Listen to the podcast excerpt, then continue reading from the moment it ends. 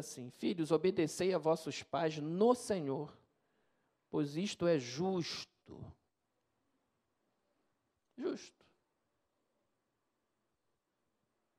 Não desobedeça seu pai. Seja obediente. Seja um filho obediente. Então aí está ali, ó, os quatro, os quatro mosqueteiros ali, ó. É, D'Artagnan, ali, Levi, Bernardo, Heitor e Levi. É, obedecei a vossos pais. Olha para mim, olha pastor, os quatro aí. Estou pegando vocês de exemplo, mas estou falando para todo mundo. Obedecei os vossos pais no Senhor, pois isto é justo. Fala, justo. Justo. Honra teu pai e tua mãe, que é o primeiro mandamento com promessa. Qual é a promessa? Para que te vá bem e seja de longa vida sobre a terra. Quem obedece pai e mãe normalmente vive mais do que quem não obedece. E a gente vê por aí, né, às vezes acontece uma coisa. Meu filho não faz isso, aí vai faz, acontece um acidente, acontece uma situação. Entra no caminho do mal e morre antes dos 30. Por quê? Porque não obedeceu o pai e a mãe. É. Aí o pessoal até brinca, boca de mãe é fogo, cara. Foi falar, aconteceu boca de mãe, brincadeira, pai e tal. É por quê? Porque é a experiência da vida. Já viu aquilo acontecer 500 vezes. Tem sabedoria ali. Quando a mãe fala, abre teu olho, hein? Teu pai fala, abre teu olho, porque. E não é só pela experiência, porque existe uma autoridade de Deus ali sobre aquela palavra. Agora, os pais também, por outro lado, como disse o pastor Denivan também, não provoqueis vossos filhos a ira, irritando, é, porque tem autoridade sobre o filho e fica ali o tempo todo a ira, mas criai-os como? Na disciplina e na admoestação do Senhor. Cria os filhos na igreja, irmão. Meu irmão, minha irmã, Pai, traz teu filho para a igreja. Primeira coisa. Cria aqui. Vai para a EBD. Você vai fala para o teu filho ir para a classe dele. Por quê? Ele vai receber a disciplina e a administração do Senhor. E a disciplina dentro de casa também. Do Senhor, segundo a Bíblia, segundo a palavra de Deus, segundo os princípios morais da Bíblia. Isso é fundamental. Então, no dia de hoje, o dia dos pais, nos lembremos dos nossos deveres e lembremos do, de amar também. Porque tudo isso vai passar, mas o amor permanece para sempre. Temos que amar. Amar nossos filhos, os nossos pais e os filhos amarem os seus pais. Normalmente a gente ama mesmo, de coração. Às vezes a gente não consegue expressar por causa da nossa criação a, a gente tem uma dificuldade de expressar o amor, né? É, tal, mas quebra essa barreira, abraça, dá um beijo e fala: Eu te amo. Fala: Eu te amo, pai, eu te amo, mãe. É, filho, eu te amo. Diga, diga, mesmo que para você seja difícil, porque você não foi criado desse jeito, você foi criado de um jeito mais rústico, né, mais, é, mais brabo. De repente você não recebeu isso é, quando você era filho, aí você tem essa mesma dificuldade quando o pai fazer também, porque quando você era filho também a tua criação foi muito dura, foi muito rígida, e aí você naturalmente tem uma dificuldade de, de, de também fazer, mas aí não importa se você não recebeu é, é, essa forma mais de abraçar, mas você pode mudar isso, você pode entender na sua mente, falar assim, olha, eu não, não, meu pai não criou assim, mas eu acho que devia ser assim, então eu vou, vou abraçar meu filho e falar eu te amo. Eu tenho uma dificuldade, dificuldade de falar eu te amo para meu filho, para meu pai, mas quebra isso e fala. Fala, ah, eu, eu amo. Beija. Rapaz, vocês não sabem o poder que tem esse negócio. Isso quebra uma barreira, quebra uma, um problema, quebra uma situação, melhora o diálogo. E diálogo é fundamental. Comunicação. Conversar sobre qualquer assunto, pai e filho, filha e pai, mãe e filho, mãe e filha, têm que conversar sobre qualquer assunto. Qualquer assunto. Não existe limitação sobre o assunto. Ah, esse assunto não dá para falar com meu pai. Não existe isso, ou com a minha mãe. Temos que falar, estarmos abertos para falar de qualquer assunto e orientar. É melhor nós falarmos do que deixar o mundo falar. Ou deixar até a escola falar, porque hoje em dia a gente. Antigamente, de botar o filho na escola era uma confiança, né?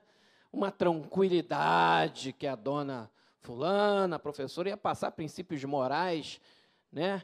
Era quase assim, uma segunda casa, né? a pessoa ficava tranquilo, ao ponto de quando o filho reclamava do professor, tomava a segunda bronca, porque estava reclamando do professor. Ou da professora. Se ela falou isso, então é porque tu fez alguma coisa. Se a professora mandava um bilhetinho para a mãe, ah, pá, tu tá frito. Agora não. Você tem que ficar monitorando para ver o que o professor fala, porque ele está falando coisa que você não concorda. Sobre vários aspectos. E aí você tem que tomar um cuidado danado.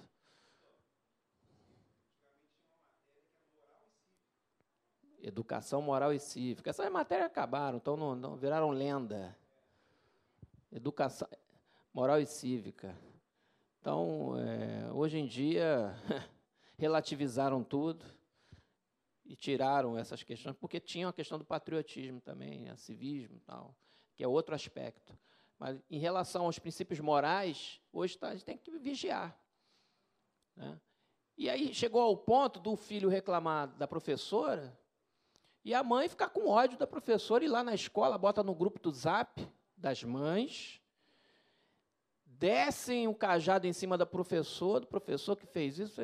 O professor também, por outro lado, virou um cara que não tem mais, ninguém mais honra o professor em sala de aula, não tem mais vez. O filho falou qualquer coisa contra o professor, o pai vai logo dando razão ao filho, ele não, ele não para para pensar e fala assim, Vem cá, tá, tu está falando isso, mas tu, tu fez alguma coisa? Tu, nem questiona, nem vai, vai dar o. vai verificar a situação, já vai lá contra o professor na escola e tal também. Também isso tá, inverteu. Aí bagunçou o negócio. Então, o que a gente vê hoje aí é, acontecendo, como se as crianças fossem os donos da razão e os adultos fossem os que isso? É muito importante nós, como os pais, entendermos bem e criar os nossos filhos na disciplina e na demonstração do Senhor. Vamos abrir a Bíblia também lá em Hebreus capítulo 12, no versículo 4. Nós temos um pai que está no céu, hein? Deus é Pai. Nós fomos adotados. Aliás, a lição de hoje, que encerrou a lição, falou sobre adoção. Adoção. Nós somos filhos de Deus, Deus por adoção. E olha, o plano de Deus mandou Jesus morrer por a gente na cruz, para a gente ser salvo dos nossos pecados, temos a vida eterna, sermos servos de Deus, amém? Mas Deus foi além. Ele nos deu um direito de adoção. Ele nos adotou e ainda fala assim: agora tu é meu filho. Que graça é essa maravilhosa? É, ele podia ter parado ali na justificação, né?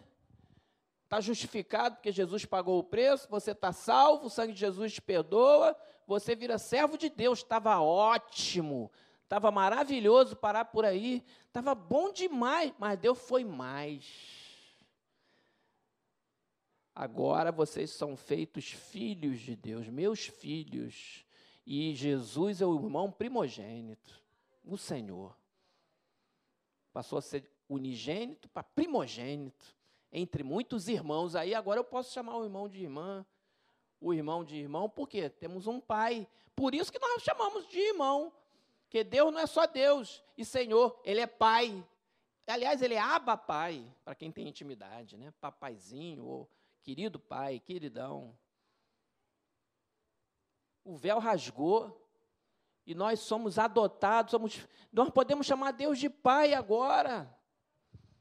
Olha que presentão que nós ganhamos. Deus foi além na graça. Nós somos tratados como filho. E como filho. O filho não pode ficar sem disciplina, sem correção.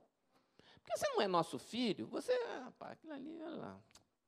Não é meu filho, não posso, né? Não posso corrigir, está ali. Você é um filho de alguém que a gente conhece, um parente, um sobrinho, um amigo, íntimo, a gente até dá um toque, ó.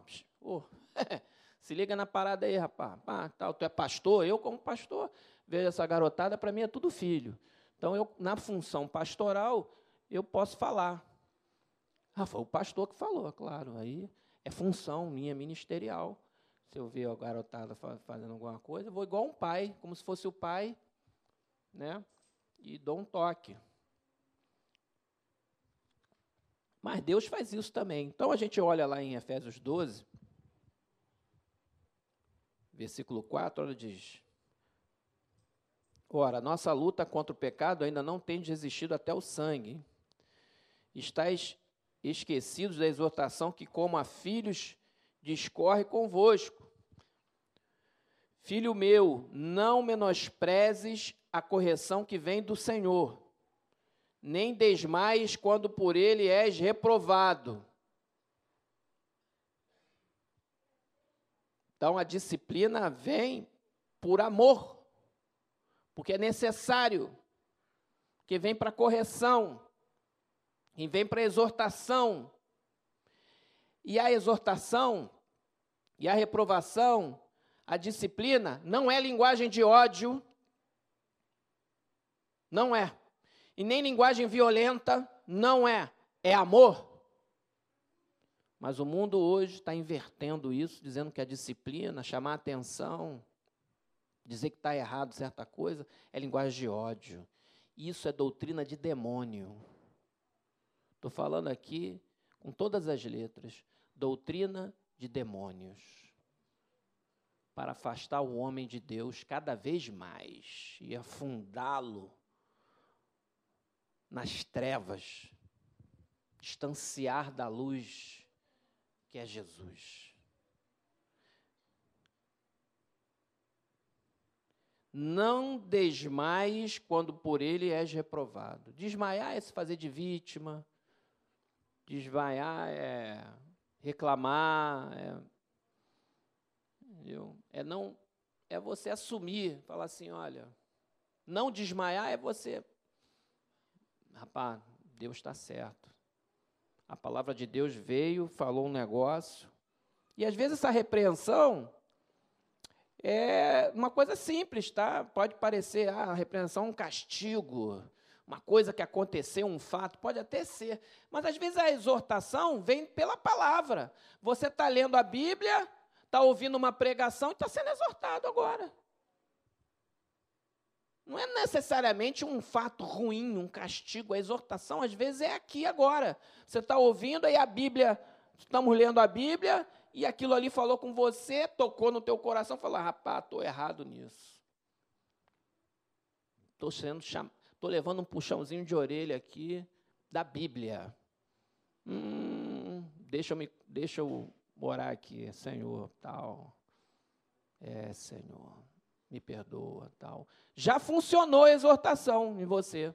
Já fez o efeito desejado. Não precisou acontecer nada grave, não precisou é, nada disso, se nós tivermos a percepção que Deus fala conosco de várias maneiras, e quando nós estamos na igreja, a pregação às vezes exorta, ou quando estamos em casa lendo a Bíblia, ou ouvindo uma música que Deus fala conosco, e tem uma exortação naquela palavra, é igual um pai que está ali é, na rotina da casa e fala, filho, ops, pô, não faz isso não. Já escovou o dente? Não. Já jantou? Já botou a camisa? Bota a camisa, já falei dez vezes. Bota aí. Tal. Então, são essas coisinhas do dia a dia. Porque o Senhor, versículo 6, corrige a quem ama e açoita todo filho a quem recebe. Porque a disciplina antigamente tinha palmadinha, né? Ainda tem. Mas, às vezes, era uma vara da correção. E aí? Imagina hoje. Tudo isso tem limite. Mas existe, existe. Açoita todo filho que recebe. Acontece. Porque tem filho que é, é fogo. Tu fala uma vez, fala duas, fala três, fala mil e não muda a posição. Tem filho que tu fala uma, ele já obedece. Tem filho que fala duas, ele obedece. Três, obedece. Tem filho que fala mil, ele não obedece. E aí? Por isso que a Bíblia fala, Deus corrige a quem ama e açoita todo filho que recebe. Que tem hora que Deus fala, fala, fala, o cara daí tem que dar uma palmadinha de Deus. Aí acontece um negócio para o cara se ligar. Tomei um susto agora aqui, rapaz, passei na frente de um tiroteio aqui. Tal. Meu Deus, rapaz, Deus me livre. Ah, o susto que eu tomei. Rapaz, aí no susto, o cara acorda, ela acorda. Por quê? Porque Deus não quer o mal pior para você. Então ele dá uma, uma corrigida, para a disciplina funcionar. Para a disciplina funcionar. E tem hora que tem que ser assim. Tem hora que tem que ser assim. Vai fazer o dever de casa, vai fazer o dever de casa, vai fazer o dever de casa, vai fazer o dever de casa, vai fazer o dever de casa. Vou desligar o videogame. Hoje, desligar o videogame é pior que dar uma palmada em grau de, de. Acho que a palmada é melhor. Me dá uma palmada, mas não me desliga o videogame. Se pudesse escolher. Tum! O botão. Ah, mas não salvei. Sorry. Não salvou, perdeu tudo aquilo que ele conquistou nos gamers. Plum! Ah, vai ficar uma semana assim. Eu estou fazendo, estou fazendo dever de casa, estou fazendo. Só às vezes essa linguagem é necessária. Tem que fazer, não vai desistir não, teu filho não.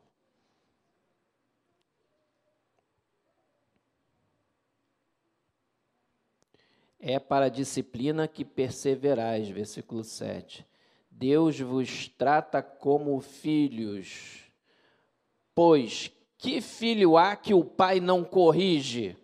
Interrogação. Tem que corrigir, hein? Não deixa solto, não, hein? Viu uma situação errada, aproveita a oportunidade para falar do assunto. Ih, passou uma cena naquele negócio ali. Porque agora está assim, até desenho animado não está escapando mais. Desenho animado, inocente, Walt Disney. Aí está lá, pum, a cena. Hum, não sabia. Já viu. Aproveita a oportunidade para ensinar e fala, ó, tá vendo essa cena? O certo é esse, esse, segundo a Bíblia segundo a palavra de Deus, esse, esse, esse, esse. Ah, é? É, aqui, pá, pá, pá, pá, pá, isso está certo, isso está errado. Tá, tá. Aproveita, transforma o limão na limonada. Já aconteceu isso. Meu, uma vez eu estava no, no, numa clínica de ortopedia para fazer uma consulta com o meu filho mais velho, ele era menorzinho, uns 10 anos, 11 anos. Ficamos sentados, já tem algum tempo. Então eu estava lá. Aí estávamos na recepção, televisão ligada, num programa que passava antigamente chamado Malhação. Cinco da tarde, horário de trabalho para quem é pai, mas eu estava com meu filho, estava com problema, não sei se era dedo, torcido, mão, sei lá o quê. De repente passou uma cena, e eu tomei um susto, quase caí da cadeira da cena. Falei, hã? Que isso, rapaz? Olhei para o relógio, cinco da tarde, malhação, nunca tinha visto isso. Eu falei, rapaz, não vou nem dizer o que é. Aí, pá! Aí eu peguei meu filho, pá, pá, pá, ministrei para ele com 10 anos sobre um assunto que talvez eu gostaria de falar com ele quando ele estivesse lá para os 16, 15, 18. Mas não, tive que falar com ele com 11. Por quê? É melhor você falar você e ser o primeiro a falar, porque tem um princípio da autoridade. Isso conversando com um amigo meu, quem é psicólogo sabe disso. Existe a autoridade de quem fala a primeira vez sobre determinado assunto com você. Sabia disso? Para para pensar. O camarada falou sobre você, sobre uma matéria. Aquele que te ensinou primeiro, você pode até depois estudar aquele mesmo assunto e chegar à conclusão que o cara que te ensinou, primeiro ensinou errado determinado assunto que o segundo te convenceu, mas o primeiro a falar, ele, você guarda na tua memória aquele assunto. Isso é um princípio da autoridade de quem fala primeiro, hein?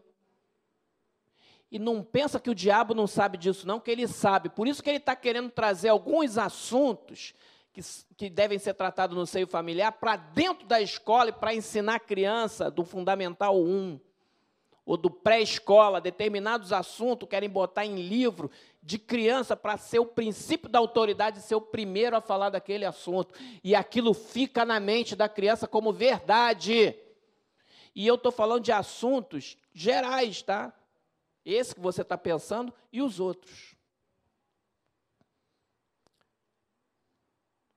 Por isso que hoje papai e mamãe têm que falar sobre todos os assuntos dentro de casa porque hoje as escolas não estão se limitando mais a ensinar a matéria, eles estão doutrinando os nossos filhos com ensinos fora dos padrões da palavra de Deus.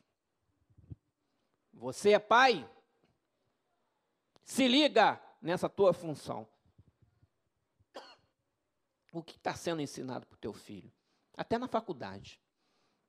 Porque a gente imagina que o garoto está na faculdade com 18 anos, 20, ele já é adulto, não é não?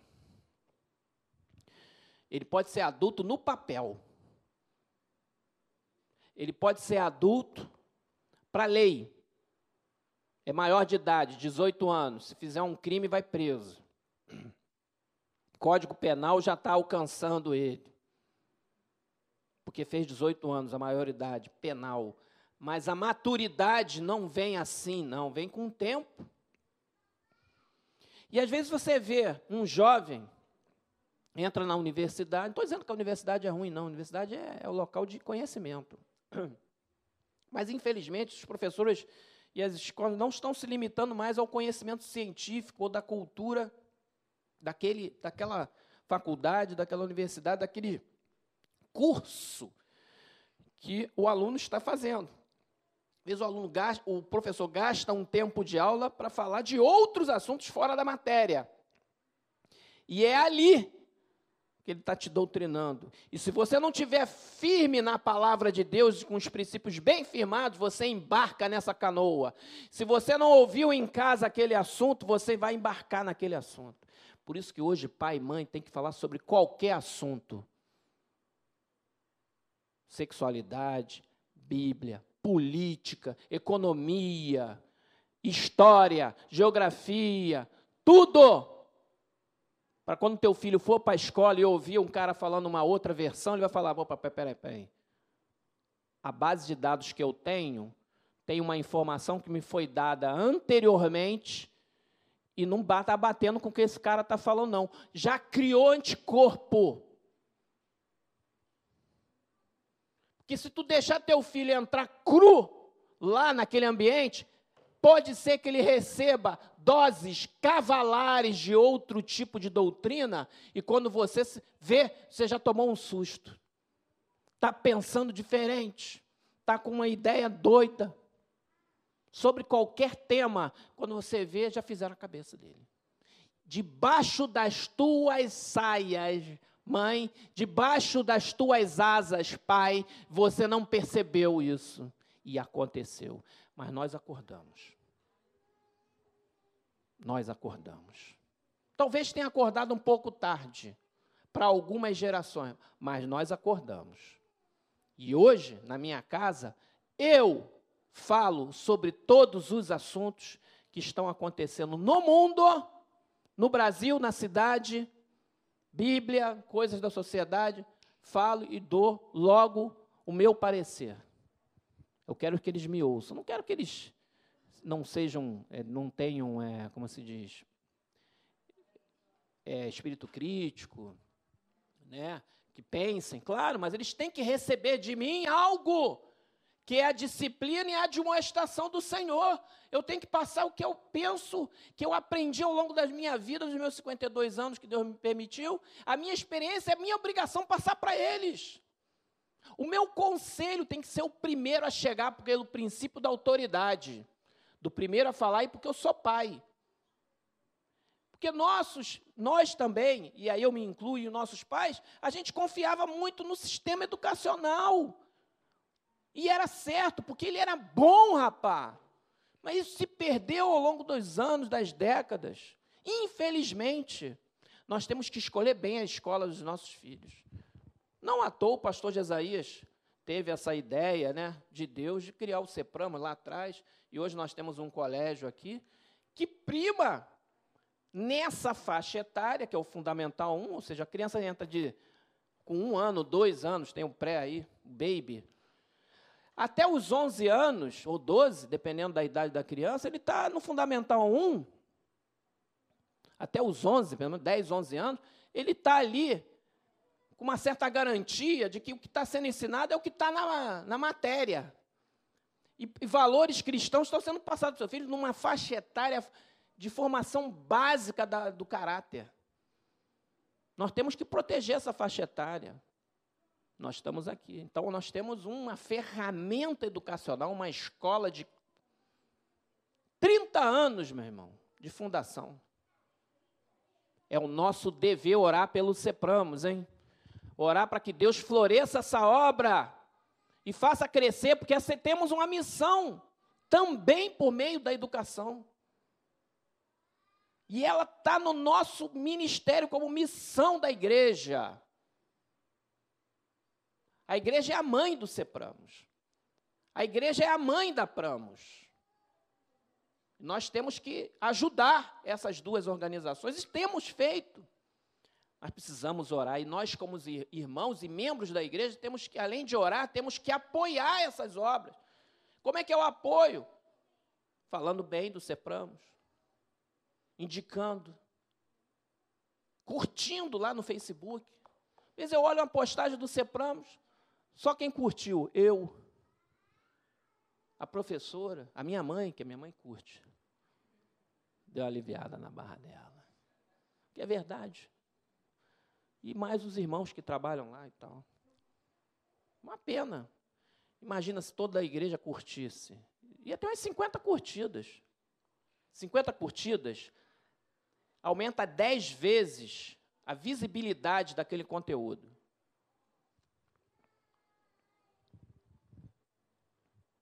Nós temos que estar ligados nessas coisas. Como pai, nós temos que falar para os nossos filhos sobre qualquer assunto, pastor Roberto. Qualquer assunto. Ah, não, cristão não fala sobre esse assunto. Claro que fala, fala sobre qualquer assunto.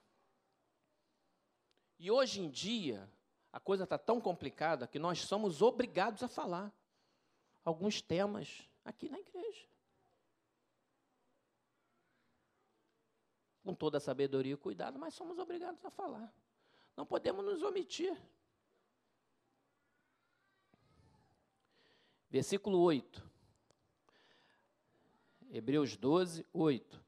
Mas se estáis sem correção, de que todos se têm tornado participantes Logo sois bastardos e não filhos. Se não, nem correção, tu não, tá, tu não é filho. Quem é filho tem correção. Além disso, tínhamos os nossos pais segundo a carne, porque o apóstolo está falando de Deus, hein? Eu estou fazendo um paralelo. Aqui ele já, aí ele já coloca a comparação. No versículo 9. Tínhamos nossos pais segundo a carne que nos corrigiam e os respeitávamos. Olha, respeitar o pai e a mãe. Não havemos de estar em muito maior submissão ao pai espiritual e então viveremos? Se aí é Deus, nosso pai espiritual. Não vamos nos sujeitar a Deus? Sujeitai-vos, pois, a Deus, e resisti ao diabo, e ele fugirá de vós. Pois eles nos corrigiam por pouco tempo, segundo melhor lhe parecia. Claro, como disse o pastor Dinivan, não tem pai perfeito. Não tem filho perfeito. Nós não somos perfeitos. Nos corrigimos conforme nos melhor parece. E às vezes a gente erra, não faz parte do processo. A gente faz no intuito de acertar, porque a gente faz do jeito que nos melhor parece, por amor e por justiça. Porém, pois eles nos corrigiam por pouco tempo, porque tem a fase da educação, depois o filho fica barbado aí, adulto, aí você vira quase um conselheiro para o teu filho, né? Eventualmente pode chamar a atenção e tal, mas é diferente quando é uma criança, um adolescente, um jovem que mora. Você ainda tem um, um certo, é, uma certa forma de corrigir que é na base da autoridade da disciplina. Mas depois são adultos, eles casam, eles vão, aí já, já formaram família. Nós viramos conselheiros. E os filhos têm que ouvir seus pais e respeitar, independente é, dessa situação. Mas aqui a Bíblia está falando em, em, relação à disciplina, ele diz assim: porque eles nos corrigiam por pouco tempo, segundo melhor lhes parecia. Deus, porém, nos disciplina para aproveitamento, a fim de sermos participantes da sua santidade. A vontade de Deus é a nossa santificação, irmão. Que nós nos abstenhamos da prostituição, como diz em Gálatas, nos abstermos da prostituição, a santificação, e às vezes Deus nos disciplina para isso, para esse propósito. Toda disciplina com efeito no momento, na hora, não parece ser motivo de alegria, hein? mas de tristeza. Hum, fui disciplinado, tomei aqui um puxão de orelha. Porém, né, o que acontece? Ao depois, entretanto, produz fruto pacífico aos que têm sido por ela exercitados, frutos de justiça. A disciplina é boa. Na hora, pode parecer ruim, dá, hum, dá uma sensação de tristeza, mas depois, entretanto, produz fruto pacífico. Ela é boa, gente. Não dá para contornar a disciplina, não. Não tem atalho. Ela é necessária faz parte do processo. Frutos de justiça. Por isso, reestabelecer as mãos descaídas e os joelhos trôpegos. Ah, estou sendo disciplinado, oh, oh, coitadinho de mim, tal. Estou ah, sendo injustiçado. Aquele pastor fez uma disciplina comigo. Ah, essa disciplina foi desproporcional não, não merecia, porque eu fiz isso, fiz aquilo, fiz aquilo, e agora eu estou sendo. Oh, restabelecer as mãos descaídas e os joelhos trôpegos. E às vezes a disciplina que o pastor dá, aí nem ao pai e à mãe, é a disciplina do Senhor, por meio do ministério pastoral.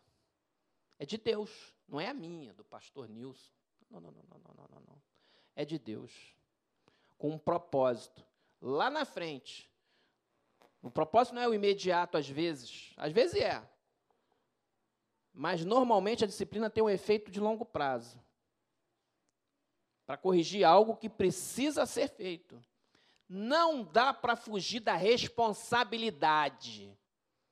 Quem quer ser líder, quem pensa em um dia ter um chamado pastoral, aprenda logo desde agora. Não dá para fugir da responsabilidade.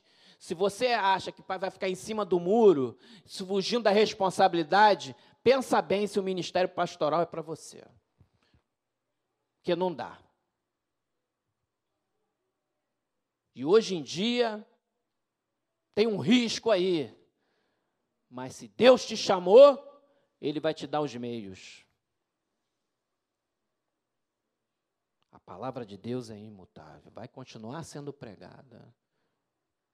Podem querer, eu já falei aqui, fala há vários anos. O objetivo do diabo é criminalizar a Bíblia, o texto bíblico e taxar o texto bíblico como discurso de ódio. Esse é o objetivo de Satanás. E nós estamos aqui denunciando em nome de Jesus essa intenção que já foi detectada há muito tempo.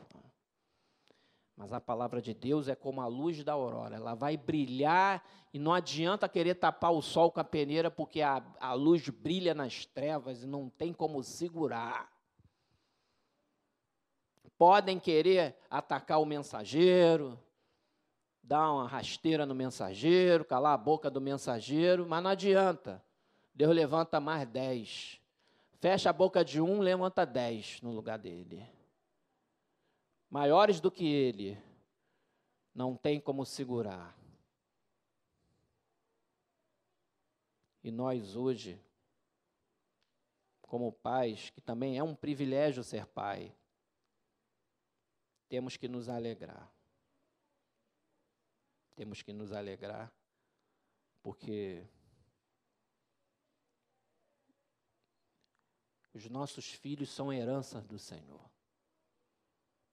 Para quem tem filho, olha para ele como herança de Deus, para a sua vida. E, ao mesmo tempo que é uma responsabilidade do papel, tudo isso que eu preguei hoje, por outro lado, é algo maravilhoso.